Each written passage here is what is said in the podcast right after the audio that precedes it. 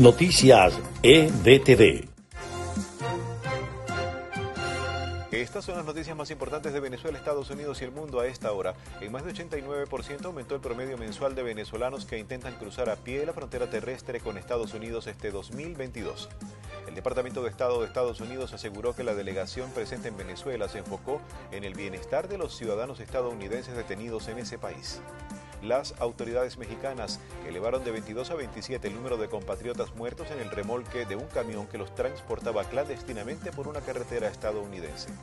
El expresidente de Colombia, Álvaro Uribe, sostuvo un encuentro con el presidente electo de ese país, Gustavo Petro, como parte del llamado acuerdo nacional propuesto por él tras resultar vencedor en el balotaje del pasado 19 de junio. Estas fueron las noticias más importantes de Venezuela, Estados Unidos y el mundo a esta hora.